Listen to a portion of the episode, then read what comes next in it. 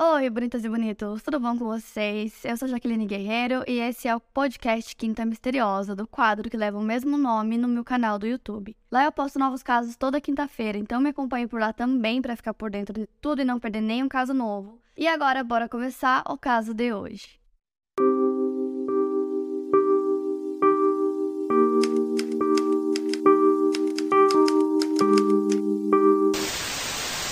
Nicole Emma Collins nasceu no dia 14 de novembro de 1980 em Bega, no estado australiano de Nova Gales do Sul. Filha de Graham Collins, um cirurgião veterinário, e Delma Collins. Ela e sua família viviam na pequena aldeia de Calaru, em Bega, que tinha cerca de 400 habitantes. Em 1997, a Nicole estava estudando na Bega High School e aos 16 anos a sua melhor amiga era uma garota dois anos mais nova chamada Lauren. Lauren Margaret Berry nasceu em 11 de outubro de 1982 também em Bega. Lauren era filha de Garrett e Cheryl Berry. Sua família também morava em Calaru e ela cresceu com um grupo bastante unido de amigos. A Lauren estava no nono ano também na Bega High School. Para o aniversário de 15 anos da Lauren, que estava se aproximando, ela e a Nicole planejaram um acampamento que fariam em uma área de acampamento local em White Rock, que ficava a cerca de 3 quilômetros de onde a Nicole morava com sua família. E como ela fazia aniversário perto do dia do trabalho e o feriado cairia na segunda-feira, seria o momento perfeito para fazer com que a festa durasse o final de semana inteiro. As duas melhores amigas eram bem diferentes de aparência. A Lauren, mesmo sendo mais nova, ela era mais alta, tinha cabelos castanhos na altura dos ombros e adorava pegar sol. Ela era também mais tímida. Já a Nicole tinha pele mais clara e cabelos loiros dourados. Ela usava óculos e era uma garota muito social que gostava de sair, fazer amigos e se divertir.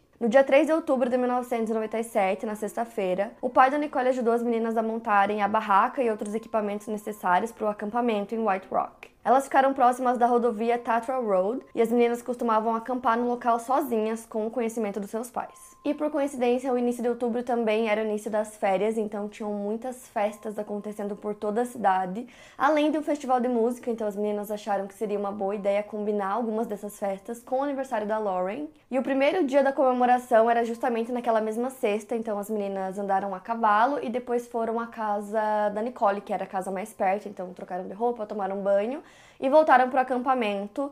Os pais das meninas frequentemente iam até lá para checar se estava tudo bem. Elas tinham cavalgado até Balder Bay, onde elas podiam nadar, mas elas não ficaram muito tempo lá, elas passaram o maior tempo no acampamento mesmo, comendo, ouvindo música, lendo revistas. Elas também tinham convidado alguns amigos que ficaram com elas no acampamento. Eram eles a Sarah Darcy, Malcolm Denning, Damien Brown e o irmão da Laurie Nathan. Também ia ao local com seu amigo Sidney e Todd Haddenham.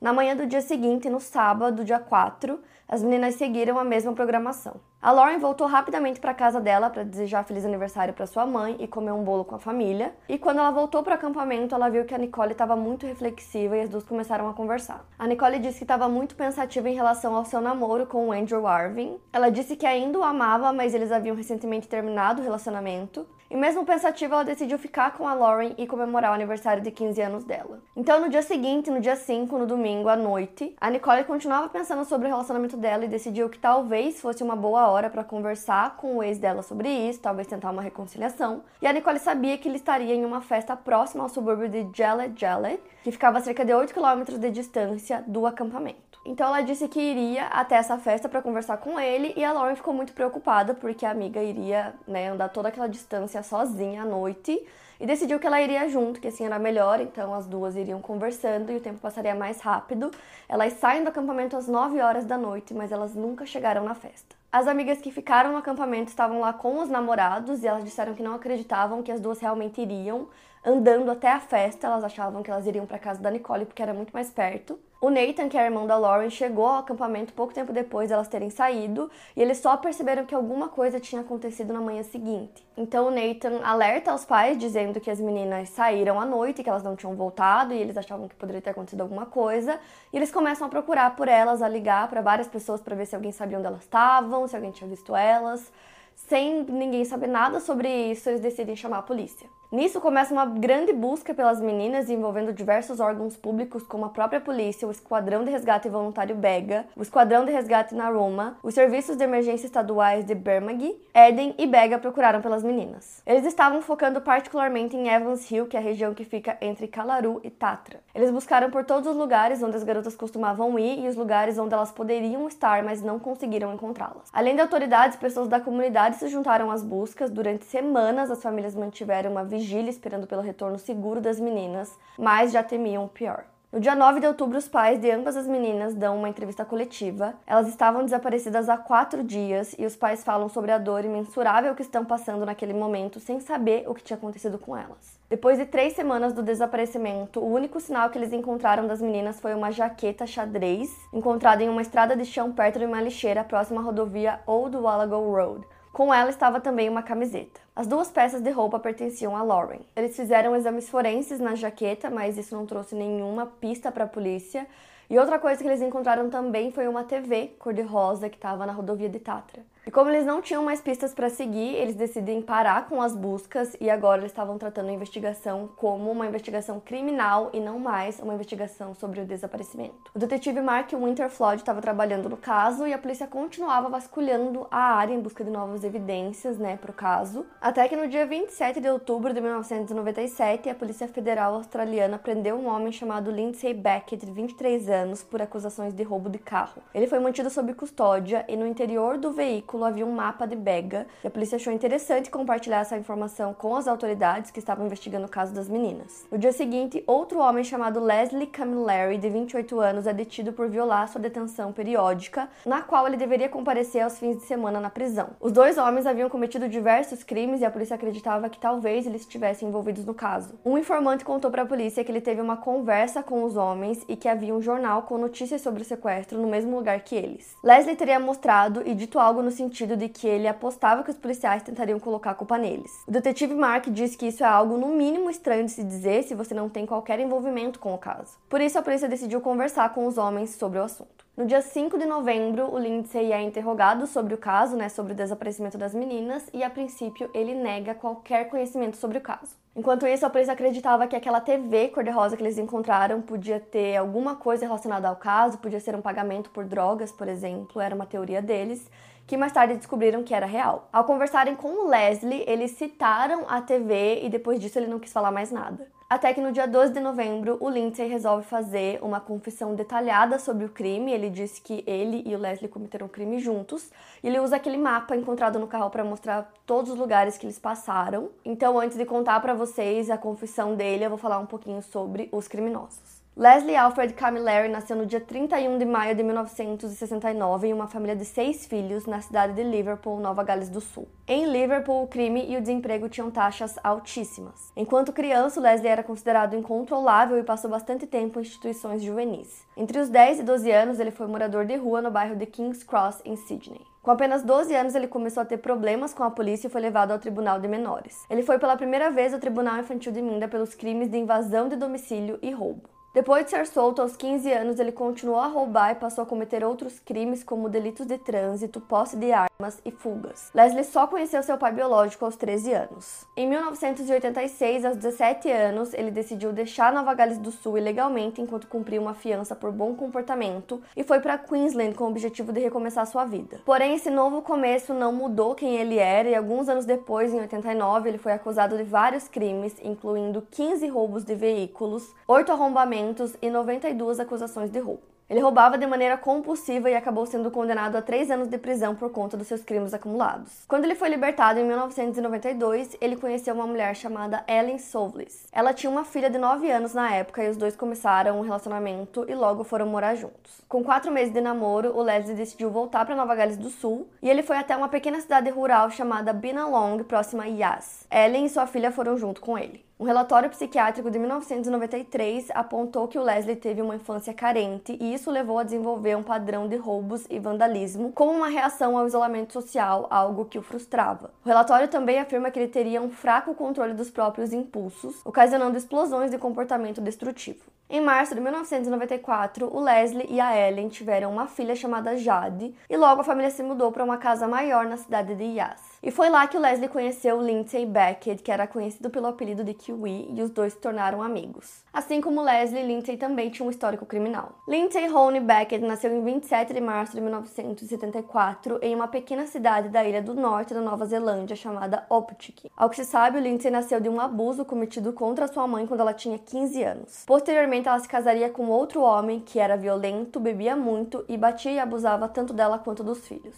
O padrasto do Lindsay chegou a acertar sua mão com uma faca quando ele se irritou por não conseguir encontrar as chaves do seu carro. Ele também foi alvo da raiva do padrasto quando o carro da família foi roubado. O padrasto usou um fio elétrico para bater nele, além de chutá-lo de maneira contínua até que ele perdesse a consciência. Aos 14 anos de idade, Lindsay consumia muita maconha para tentar aliviar o peso dos problemas que sofria em casa. Aos 16, ele deixou a escola e, para fugir dos espancamentos, do padrasto, ele se mudou para a Austrália, indo morar com alguns parentes da sua mãe. A sua primeira moradia australiana foi em Colac, onde ele morou com um tio, e depois ele viajou muito pela costa de Nova Gales do Sul. Ele foi pego pela polícia algumas vezes por danos a propriedades e agressão. Em 1992, ele começou a sair com uma jovem chamada Laura Lee Ted. Ela engravidou e eles foram morar juntos em Griffith e tiveram mais três filhos nos anos seguintes. Mas a relação deles tinha muitas brigas e violência por parte do Lindsay. Em 1995, eles se mudam para Yas, que foi quando ele conheceu Leslie. A polícia sempre ficava de olho no Leslie porque ele sempre estava sendo acusado de diversos crimes. Ainda em 1995, no dia 4 de outubro, ele foi acusado de 10 crimes sexuais. Seis deles eram relacionados a menores de 16 anos e um dos crimes envolvia atentado ao pudor supostamente cometido contra uma menina de 11 anos. Os dois eram usuários de maconha, mas no início de 1997, que foi o ano que as meninas desapareceram, eles começaram a usar drogas mais pesadas. Eles passaram a utilizar juntos anfetaminas e metanfetaminas e quando usavam essas drogas, eles ficavam ainda mais ameaçadores. Em abril daquele ano, Leslie foi novamente a julgamento por várias acusações de roubo, e nesse mesmo mês o Lindsay estava preso por ter sido pego dirigindo embriagado e por conduta imprópria. Além disso, também encontraram drogas dentro do carro dele. Ao longo do ano de 1997, os dois foram ao tribunal diversas vezes por muitas acusações diferentes. Uma jovem teria acusado Leslie de entrar na casa dela e ter tentado abusar la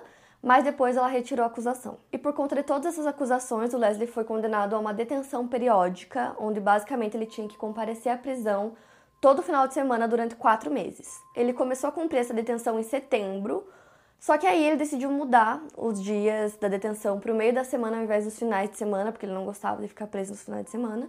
Porém, isso não mudou em nada porque ele raramente comparecia. E em meio a tantas outras acusações, a filha mais velha da Ellen acusou Leslie de abuso. O caso foi ouvido no dia 8 de setembro e o juiz Frederick Kirkham, no Tribunal Distrital de Queen Bayham, ouviu a garota relatar com provas como, durante o período de 12 meses, ela foi molestada e abusada por Leslie. Ela detalhou os abusos que sofria, mas mesmo assim, dois dias depois, o julgamento foi cancelado devido a um discurso na mídia do ministro da Polícia, que falou sobre abuso infantil que acabou ocasionando esse cancelamento o Leslie saiu do tribunal livre, liberado sob fiança. Nessa altura, ele já tinha cerca de 146 condenações por crimes de desonestidade, roubo e danificações de propriedades. No dia 13 de setembro de 1997, era um sábado, o Leslie e o Lindsay se encontraram em um local chamado Garema Place, que era um ponto de encontro conhecido de pessoas que faziam uso de substâncias em Canberra. Lá eles conheceram uma jovem de 19 anos chamada Rosemary Gandarias. Ela parecia ser bem mais nova do que realmente era.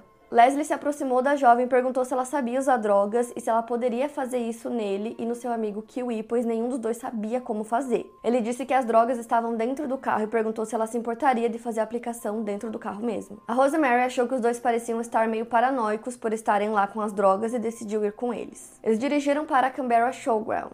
Quando eles terminaram de usar as drogas, ela pediu para que eles a levassem de volta para o local que eles estavam, mas eles ignoraram o pedido e continuaram dirigindo em direção a Yas. Lindsay estava dirigindo enquanto Leslie pulou para o banco traseiro, dizendo que eles teriam relações com ela. Ela disse que não queria ter relações com nenhum dos dois. Leslie puxou uma faca de caça de 10 centímetros e a ameaçou. Durante 12 horas, ela foi mantida em cativeiro e abusada pelos dois homens. Leslie ameaçou amarrá-la caso ela não cumprisse suas ordens e batia repetidamente em sua cabeça. Lindsay continuou dirigindo o carro em direção a Sydney e a cada parada que eles faziam, a garota era abusada. Em uma área de descanso na rodovia perto de Bowrell, a garota disse que precisava usar o banheiro. Eles acabaram deixando ela ir sozinha e nesse momento ela viu uma oportunidade e correu para uns arbustos próximos. Ela estava vestindo apenas uma camiseta e sapatos. Os galhos cortaram seu corpo, mas ela não parou de correr. Quando eles perceberam que ela estava fugindo, começaram a segui-la. Ela conseguiu se esconder e quando ela percebeu que estava fora da vista deles, ela correu até uma fazenda próxima e pediu ajuda.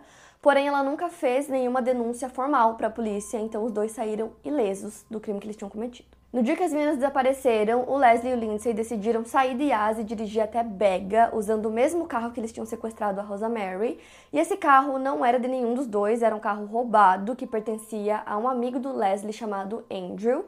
E esse amigo devia dinheiro para ele, então ele roubou o carro e levou uma TV rosa do Andrew também, que era parte da dívida. As portas traseiras do carro sempre estavam com as travas de segurança infantil acionadas, então quem estivesse no banco de trás não conseguia sair, não conseguia abrir a porta. Além disso, eles carregavam muitas facas dentro do veículo. Por volta das 10 horas da manhã, o Leslie foi descontar um cheque emitido para ele no nome do Andrew Smart, né, o dono da TV e do carro, no valor de 44 dólares, e ele foi comprar uma garrafa de rum e uma caixa de cerveja no Monero Pub em Kuma. Ao ver o homem, o gerente do local teve um mau pressentimento e começou a observá-lo enquanto ele voltava para o seu carro. Então ele decidiu anotar a placa do veículo. Ele também reparou que havia outro homem sentado no banco do passageiro. Os homens levaram as bebidas para casa da Ellen, a companheira do Leslie, e lá eles começaram a beber e fazer uso de drogas. Por volta das 8 horas da noite, a Ellen expulsou os dois da casa porque ela estava cansada deles serem preguiçosos e abusivos. Eles saíram da casa, pegaram o carro e foram dar uma volta em Bega. Eles continuaram bebendo e usando metanfetamina. Por volta das 10 horas da noite daquele dia, eles viram duas meninas caminhando na rodovia em Evils Hill, que no caso era a Lauren e a Nicole indo para a festa. E aí, quando eles viram as duas, eles deram a volta no carro e pararam ao lado delas. Eles se comportaram de maneira muito amigável com elas, começaram a puxar assunto, a falar sobre as festas e o festival de música na cidade.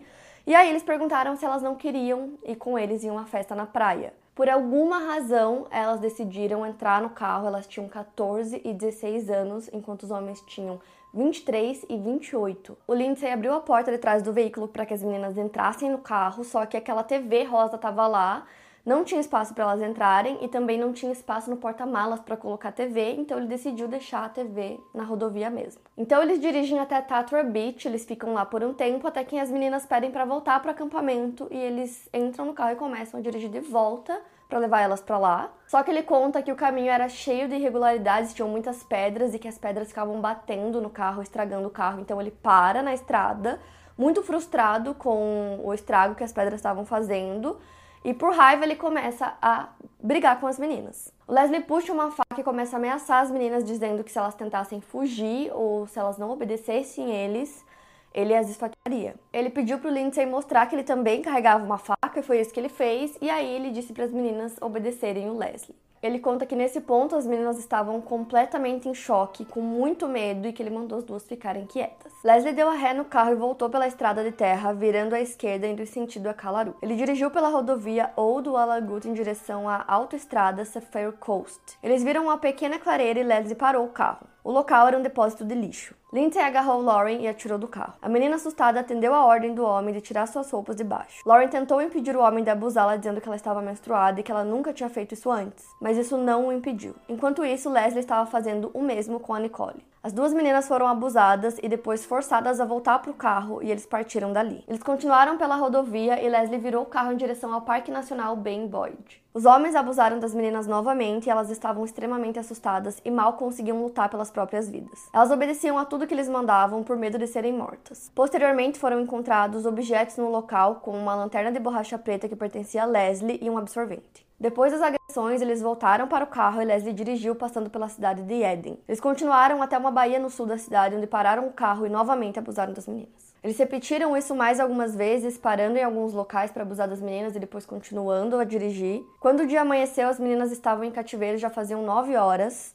Elas estavam cansadas, assustadas e muito machucadas. O Lindsay estava dirigindo o carro e o Leslie acabou dormindo, e quando ele acordou, ele percebeu que eles estavam no estado de Victoria. Os dois começaram a discutir porque Leslie queria ir para Sydney porque haviam grandes pontes lá. O Lindsay interpretou isso como um plano do Leslie para se livrar das meninas, jogando elas de algum ponto, como eles pretendiam fazer anteriormente com a Rosa Mary. Ele sabia que no caminho para Sydney, na autoestrada, rumo haviam pontes com grandes quedas, por isso ele pensou que esse seria o plano do Leslie. Eles começaram a sussurrar sobre o que eles fariam com elas, e Leslie disse que elas não poderiam viver e voltar para suas casas porque elas saberiam identificá-las para a polícia. Então Lindsay encontra uma estrada isolada e decide sair da rodovia. Nesse momento, a Lauren, morrendo de medo, pergunta se os homens vão matá-las. Leslie garantiu a elas que eles só iriam amarrá-las para que eles pudessem ter uma vantagem na hora de escapar e se esconder. Às 8 da manhã do dia 6 de outubro, Lindsay parou o carro perto de Fiddler's Green Creek, em Victoria, a quase 200 quilômetros de distância de onde as meninas foram vistas pela última vez. As mãos das meninas foram amarradas com uma corda do carro e ambas foram arrastadas pelos homens no mato até o riacho. Leslie disse a Lindsay para desamarrar a Nicole, então ele mandou que ela entrasse no rio e se lavasse. Em um primeiro momento, ela não quis obedecer porque ela já estava muito cansada, muito machucada, mas ele pegou uma faca e obrigou ela a fazer o que ele mandava.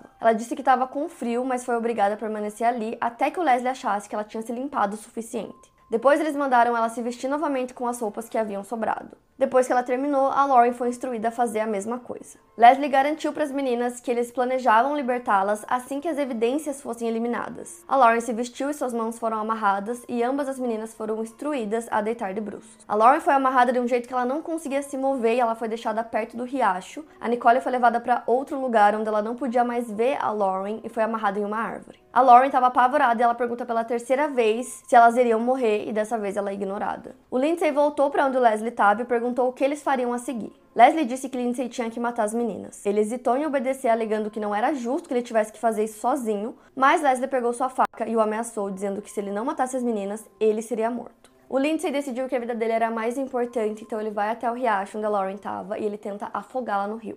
Ela estava tentando se defender, então ela acabou derrubando ele na água. Ele ficou extremamente irritado, pegou uma faca e acertou o pescoço da Lauren do lado esquerdo. Pouco tempo depois, ela parou de se mover. Depois ele foi até a Nicole, ela estava amarrada em uma árvore em outro local, então ela não conseguia ver a amiga dela nem saber o que tinha acontecido. Chegando lá, ele cortou sua garganta duas ou três vezes. Ela ainda estava viva, então ele acertou ela mais algumas vezes até que ela parasse de se mexer. Ele removeu todas as cordas das meninas e voltou para o carro, onde o Leslie estava aguardando por ele. E aí o Leslie começou a dirigir, eles começaram a voltar enquanto Lindsay dormia. Quando ele acordou, eles estavam próximos de Canberra, então eles param o carro, pegam as roupas que eles estavam usando, queimam, se livram das evidências. Depois eles jogam as facas no lago Burley Griffin e depois eles dirigem de volta para a casa deles em Yass. No dia 8 de outubro, eles vão para Sydney, na casa do irmão do Leslie, ficam lá por vários dias. Em um desses dias, eles levam o carro até um lavacar e ficam seis horas limpando todo o carro para tentar se livrar de todas as evidências. Depois de fazer toda essa confissão, Lindsay se oferece para mostrar onde os corpos das meninas estavam. Então, a polícia no mesmo dia vai até o local por volta das 10 horas da noite e encontra os corpos exatamente onde ele apontou. Então, Leslie é interrogado pela polícia novamente. Ele já tinha sido interrogado uma vez, eles tinham perguntado algumas coisas sobre o caso, ele tinha negado qualquer tipo de conhecimento no caso.